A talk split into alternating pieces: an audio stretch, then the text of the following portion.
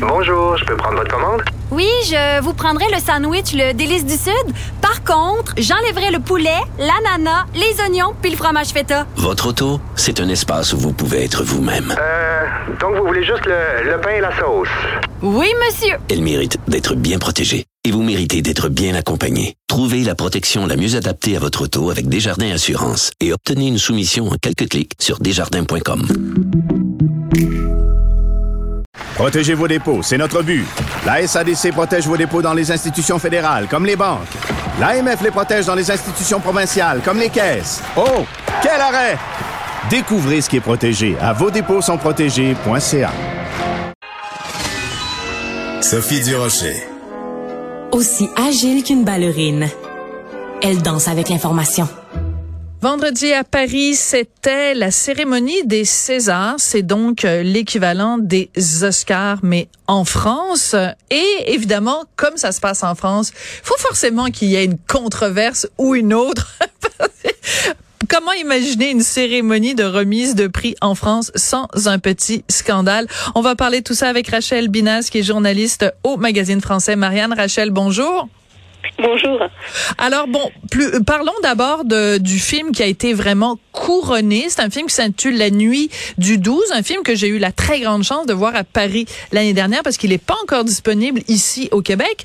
Ça raconte une histoire vraie, euh, une femme qui a été euh, assassinée et on n'a jamais réussi à trouver qui avait fait ça. Est-ce que c'est c'est un film féministe? Est-ce que euh, le fait que ce soit un film justement qui parle d'un féminicide, c'est important pour les Français? Alors c'est un, thème en effet qui est dans l'air du temps, dans l'air de l'époque, et donc euh, en cela bien sûr il, il fait écho à euh, une suite de, de drames, hein, bien sûr, qui, qui ne sont même plus des faits divers, mais des faits sociaux en France, hein, il faut le dire, euh, contrairement à l'Espagne par exemple qui a fait beaucoup de progrès en la matière. En France, les chiffres sont toujours tragiques, toujours forts, toujours puissants et graves. et puis c'est aussi une histoire, euh, un film policier. Oui. C'est un genre, euh, un genre qui euh, justement attire hein, beaucoup, euh, qui passionne, que ce soit sous forme de film, de livre, de documentaire. Euh, alors moi, je n'ai, je n'ai pas eu la chance de le voir, de le voir pour le moment.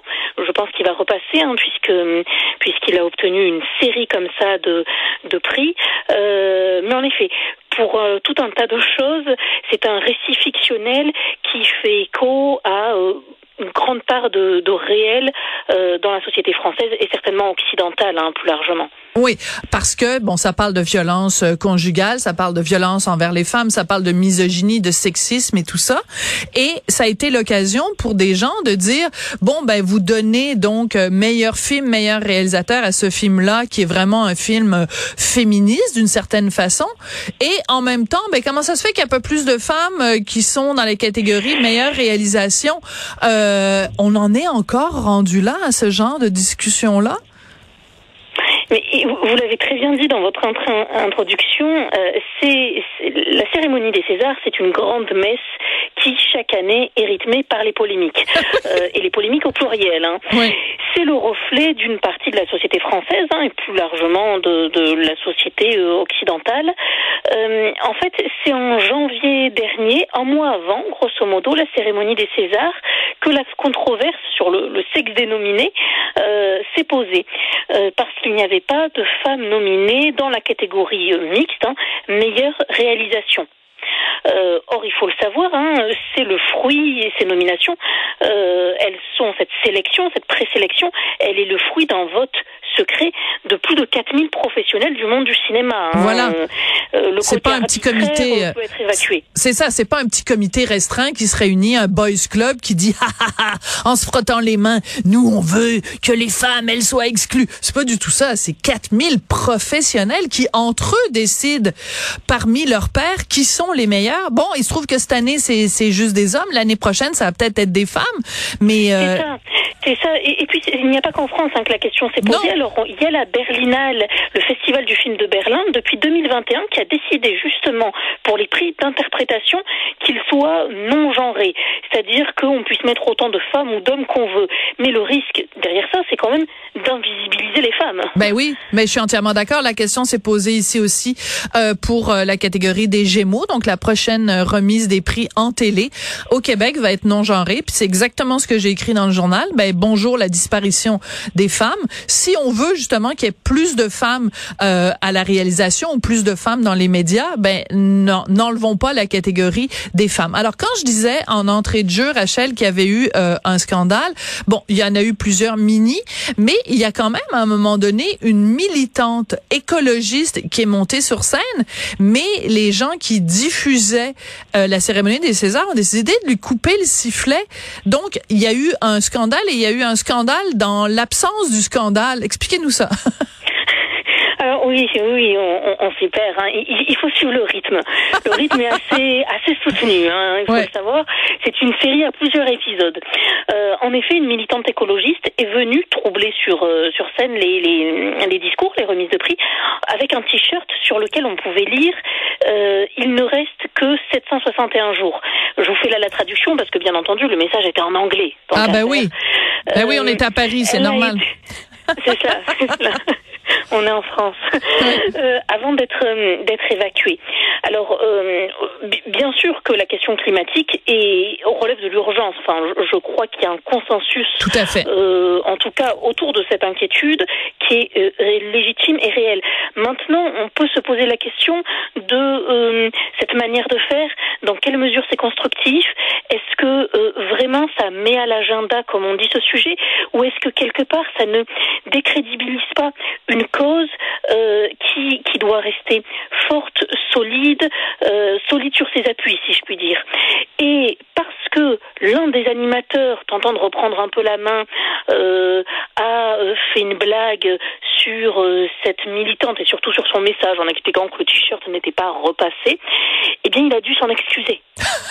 il a dû s'en excuser parce que, ben parce que bien sûr, euh, c'est offensant, ce n'est pas respectueux. Euh, Voilà, ce, ce discours qu'on connaît. Mais ça n'est pas fini. Quelques jours après, ben, on a vu euh, dans le, journal, le grand journal Le Monde, euh, eh bien une tribune publiée par une vingtaine de figures du cinéma fra français et qui justement partageaient leur émotion quant à la censure dont avait été victime cette militante écologiste. Bon, alors donc, euh, mais on comprend en effet, personne n'aime ça, la censure. En même temps, euh, le diffuseur a toujours bien le droit de diffuser ce qu'il veut. C'est-à-dire s'il considère en effet que cette intervention-là a strictement rien à voir avec le cinéma et avec la fête du cinéma, il a parfaitement le droit de de, de, de se donner ce délai-là et de pas le, le diffuser euh, sur les ondes. Donc, en, en, fait, on peut quand même se poser la question de la pertinence de faire ça en plein milieu d'un gala de cinéma. C'est ça. Ouais. Euh, c'est ça. Oui, allez-y. Mais autre euh, autre petite polémique, si je puis dire, euh, qu'il faut relever parce que parce que c'est assez original. Euh, alors cette cérémonie, on le sait, hein, elle a très souvent des accents plus politiques que culturels. Oui. On se souvient de l'affaire Polanski, etc. Et oubliant d'ailleurs, comme toute une partie de, de la gauche, la question sociale, parce que on peut s'émouvoir justement euh, de la représentation des femmes, mais c'est à chaque fois on, a un silence, un silence euh, assourdissant euh, sur la question sociale et notamment, eh ben, le sort qui est réservé aux petites mains du cinéma. Je pense là aux régisseurs, par exemple, où on sait en France hein, qui mm, souvent échappent au, droit du travail, qui travaillent dans des conditions qui ne sont qui sont pas toujours réglementaire idéal avec des salaires extrêmement bas. Et c'est vrai que ce monde du cinéma qui souvent se dit de gauche euh, est souvent bien bien silencieux. Et à ce sujet, je, ne résiste pas, si vous me le permettez, euh, à vous lire un, quelques lignes, un court passage de Roselyne Bachelot. Ah, j'adore ça. Ministre de la Culture. Oui, ben Rachel, je vous adore parce que j'ai vu passer ça et, euh, et je l'avais complètement oublié, mais je suis, euh, je vous adore, je vous adore. Allez-y parce que c'est vraiment c'est savoureux, savoureux, savoureux. Alors, on, on, ne s'y attendait pas. Donc, donc, encore une fois, Roselyne Bachelot, ancienne ministre de la Culture, euh, qui dit, en parlant justement de cette cérémonie, je la cite, Cela donne toujours à voir le même scénario.